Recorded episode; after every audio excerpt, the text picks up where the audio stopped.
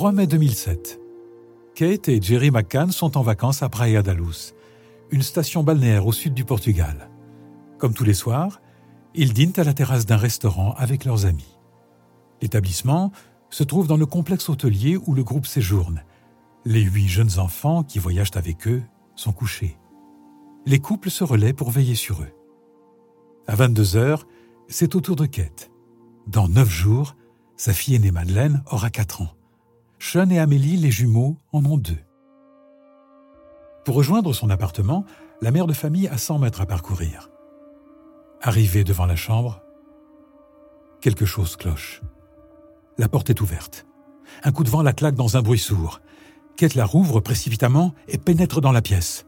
Sur la gauche, le lit de Madeleine est vide. Il ne reste que sa couverture et sa peluche rose. Pire, le store est relevé et la fenêtre béante. Le cœur de Kate s'emballe. Elle quitte la maison et court vers le restaurant en criant Quelqu'un a enlevé Madeleine Podcast Story. Kate et Jerry McCann vivent à Rosley, une bourgade tranquille au centre de l'Angleterre. Tous les deux issus d'un milieu modeste, ils se sont rencontrés pendant leurs études. Elle est devenue médecin généraliste, lui cardiologue. Kate a longtemps essayé de tomber enceinte. Pour Madeleine, elle a dû faire une fécondation in vitro. Puis, deux ans plus tard, les jumeaux, Sean et Amélie, sont nés. Kate travaille à mi-temps pour s'occuper d'eux. La famille est arrivée à Praia da avec sept de leurs amis le 28 avril 2007. Le groupe séjourne à l'Ocean Club, un vaste complexe hôtelier qui comporte des appartements, des villas, quatre piscines, un restaurant, un centre aéré et un cours de tennis. La première semaine de vacances s'écoule entre l'Ocean Club et la plage. Les enfants suivent des activités nautiques. Du haut de ses trois ans, Madeleine s'est fait une copine. Elle s'appelle Jess. Un jour, les parents de Jess emmènent Madeleine faire un tour en bateau. Une brise adoucit l'air et emmêle les cheveux blonds coupés au carré de la petite fille. Madeleine est aux anges. Soudain, un coup de vent précipite le chapeau de Jess dans la mer. Sans réfléchir, Madeleine plonge pour aller le récupérer. On la remonte à bord. Cet incident annonçait-il l'issue dramatique du séjour? Kate McCann vient de donner l'alerte. Sa fille a disparu. C'est l'effervescence. Les amis ont abandonné leurs verres de vin et leurs assiettes à peine entamées. Dans la chambre de Madeleine et des jumeaux, c'est un balai incessant. On retourne les couvertures. On inspecte les recoins. Avertis, des dizaines de vacanciers et d'employés se joignent au groupe. Dans le dédale de ruelles, sur la plage, sur l'air de jeu, tout le monde cherche Madeleine. Certains partent en voiture vers le nord et se dispersent dans les champs. Kate est déboussolée. Pas Madeleine, pas Madeleine, supplie-t-elle. La police arrive quelques heures plus tard. Replay moustachu, l'inspecteur qui coordonne l'enquête s'appelle Gonzalo Ramarao. Après 30 ans à la PJ, il a de la bouteille. les premiers témoignages sont recueillis. Ils ne sont pas encourageants. Jane Tanner, l'une des amies des McCann, indique avoir vu un individu vers 21h15. Il traversait la rue au niveau de l'appartement où dormait Madeleine, avec dans les bras un enfant en bas âge.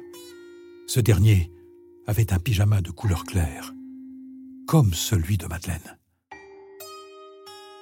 Une famille irlandaise rapporte des faits similaires elle a aperçu un homme marcher d'un pas vif aux abords du complexe hôtelier. Il portait contre son épaule une petite fille blonde, vêtue de rose, vraisemblablement du même âge que Madeleine. C'était juste avant 22 heures. Les recherches se poursuivent jusqu'à 4 heures du matin. À l'aube, Kate et Jerry McCann quittent seuls l'Ocean Club.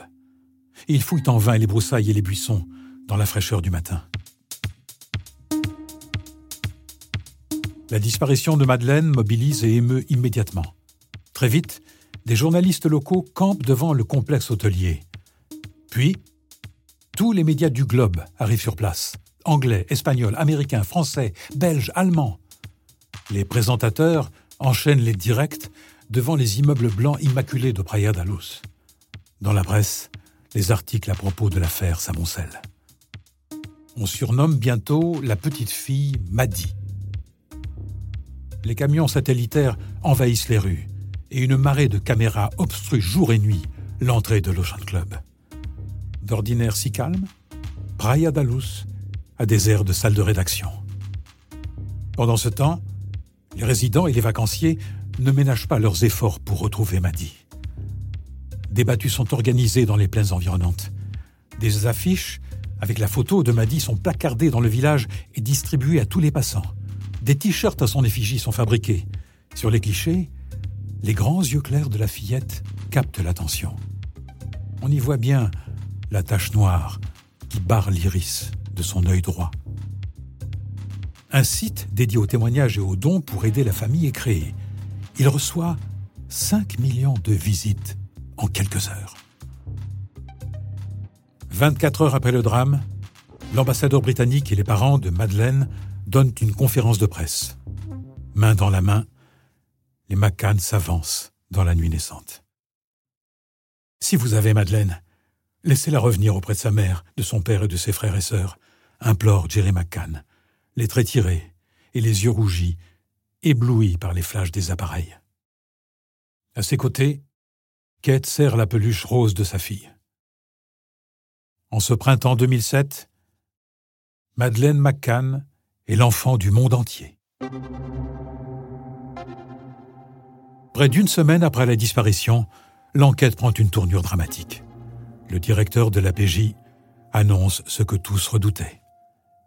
Les recherches s'orientent vers un enlèvement à caractère sexuel des pédocriminels britanniques et allemands vivant dans le secteur sont surveillés. En la matière, Praia da est tristement réputé. Robert Murat, un trentenaire anglo-portugais, est arrêté.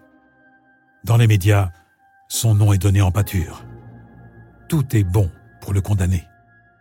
Sa maison jouxte le complexe où vivait la famille.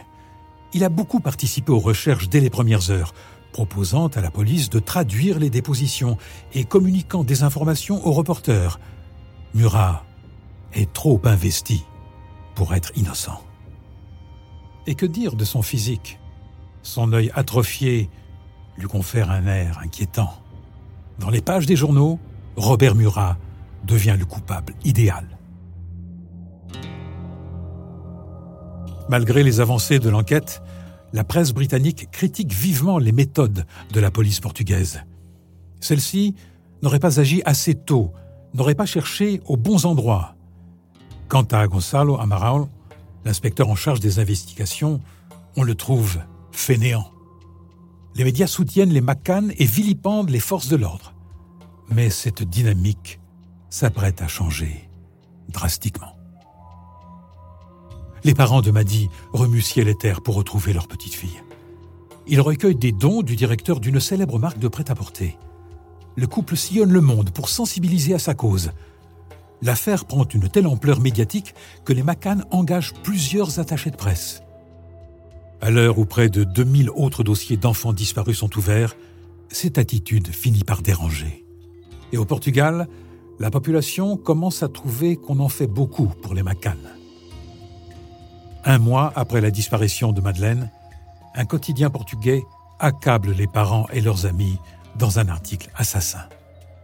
D'après les journalistes, le groupe ne pouvait pas voir l'appartement depuis la table qu'il occupait au restaurant le soir du drame. Par ailleurs, chacun a livré une chronologie différente au fil des dépositions et elle ne colle pas avec celle des serveurs.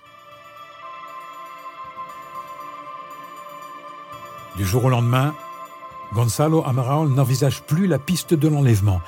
Il s'intéresse de près aux parents, sur lesquels il va s'acharner. 89 jours après la disparition de Maddy, l'inspecteur fait venir à Praia da Luz deux chiens travaillant avec un expert britannique. Eddie, le mâle, est dressé pour détecter les odeurs de cadavres. Kila, la femelle, repère les odeurs de sang les chiens sont emmenés dans l'appartement où logeaient les McCann. Dès que Eddie passe la porte, son attitude change. Il s'agite, fait des va-et-vient incessants. Dans la chambre des parents, entre le lit et la penderie, Eddie hurle. ses aboiements reprennent derrière le canapé du salon. Contrairement à Eddie, qui la se fige pour signifier une découverte.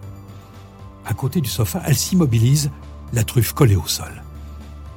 Eddie et Kila sont conduits dans la villa où habitent les McCann depuis la disparition de leur fille. Dans l'entrée, Eddie aboie devant un placard. Un agent l'ouvre et tombe nez à nez avec la peluche rose de Madeleine, celle dont Kate ne se sépare jamais. Les chiens réagissent aussi à deux endroits de la voiture de location des McCann et en présence de vêtements appartenant à Kate. Les autorités effectuent des prélèvements là où les chiens ont marqué. Les échantillons sont envoyés en Angleterre pour des analyses génétiques. Lors d'une conférence de presse, le porte-parole de la police portugaise annonce le pire. L'enquête s'oriente vers la mort de la fillette.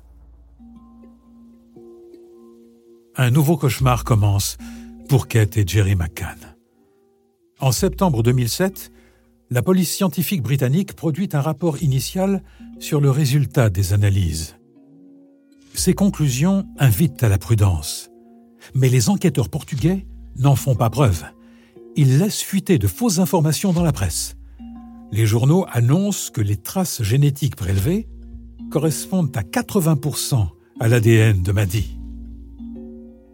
Le compte-rendu conclurait à la mort accidentelle de la fillette.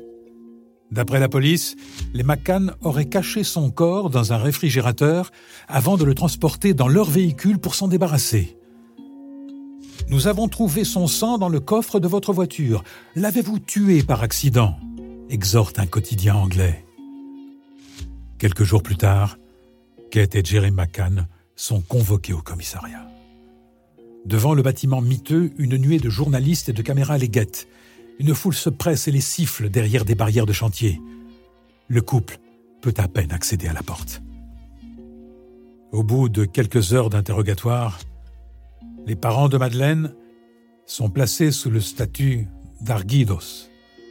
En portugais, cela signifie qu'ils sont désignés comme les principaux suspects dans la disparition de leur fille. Le statut d'arguido n'empêche pas les Macanes de quitter le pays. Assaillis de toutes parts, ils préfèrent regagner Rosley.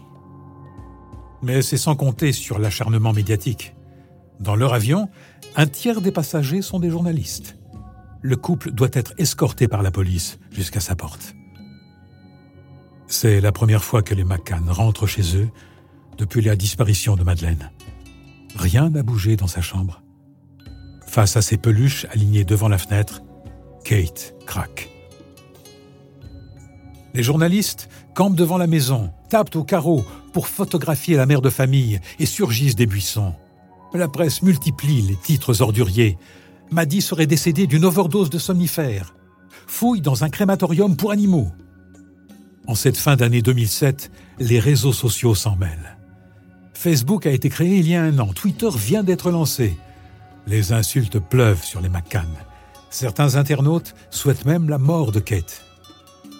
Le couple tient bon et continue de chercher sa petite fille.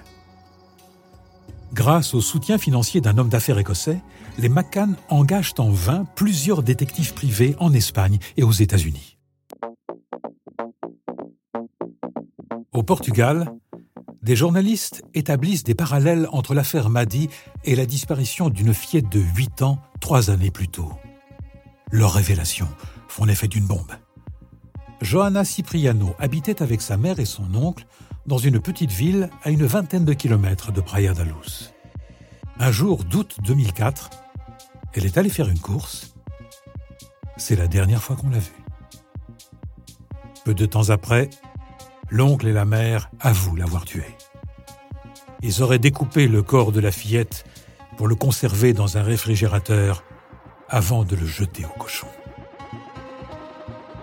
L'enquête est bouclée en une semaine et la mère condamnée à 20 ans de prison. À l'issue du procès, les médias s'emparent de l'affaire. Ils récupèrent des photos de la mère de Johanna prises après son interrogatoire. Elle y apparaît défigurée par des coups. La déposition de l'oncle multiplie les contradictions. Pour vérifier ses propos, les journalistes louent le même réfrigérateur que celui de la famille. Impossible d'y faire entrer le corps d'une enfant de la taille de Johanna. Enfin, aucune trace ADN de la fillette n'est retrouvée dans la porcherie.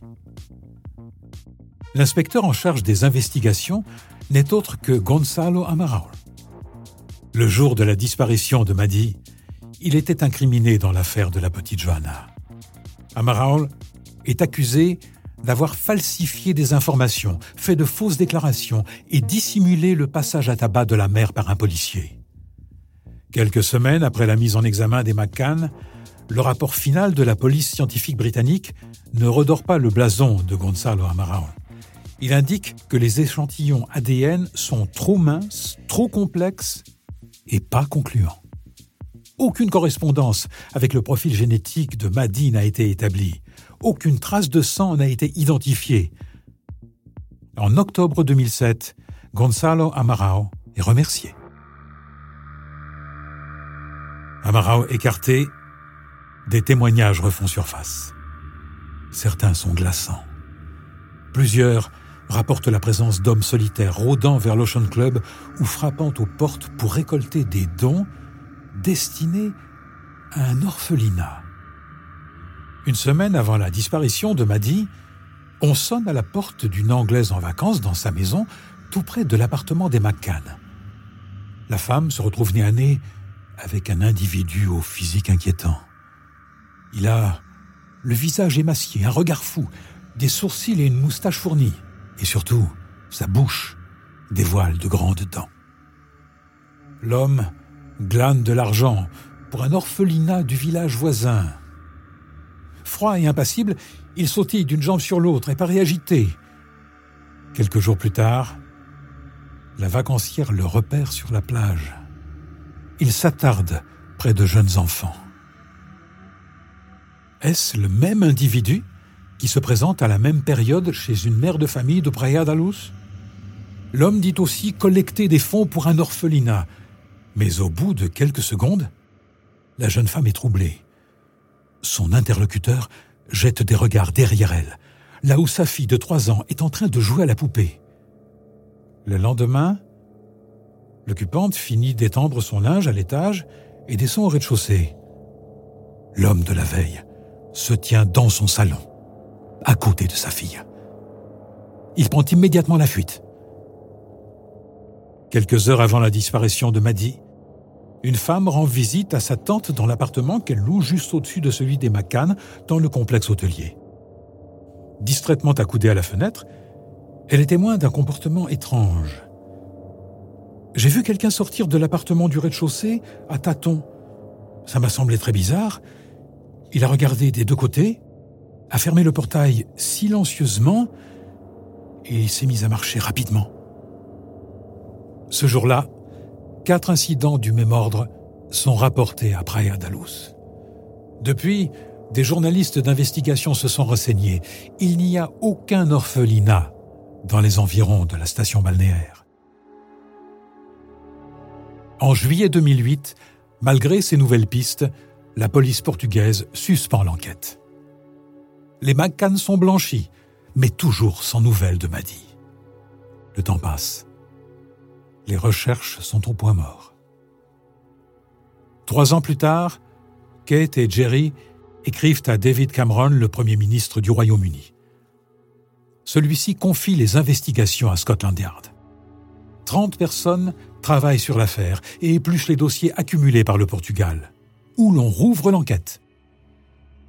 En juin 2020, 13 ans après la disparition de Maddy, une annonce fait l'effet d'un coup de tonnerre.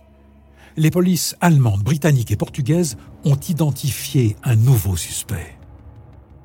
Christian Bruckner est allemand et a déjà été condamné pour trafic de drogue, falsification de documents, cambriolage et pédocriminalité.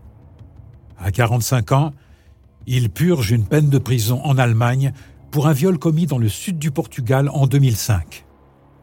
À l'époque de la disparition de Maddy, il vivait dans une caravane tout près de l'Ocean Club. Selon les médias allemands, la police aurait découvert chez lui un objet appartenant à la fillette et des clés USB contenant des milliers d'images pédopornographiques. D'après les informations dont dispose le parquet de Brunswick, l'homme aurait tué Maddy. Le 20 avril 2022, Christian Bruckner est mis en examen en Allemagne pour le meurtre de l'enfant. Quelques jours plus tard, les McCann s'expriment sur le site internet dédié à leur petite fille. L'incertitude crée la faiblesse. La certitude donne de la force. C'est pour ces raisons que notre besoin de réponse et de vérité est essentiel. Pour combler ce besoin, le couple va devoir attendre les suites de la procédure judiciaire entamée en Allemagne contre Christian Bruckner. Podcast Story. On a tous une histoire à écouter.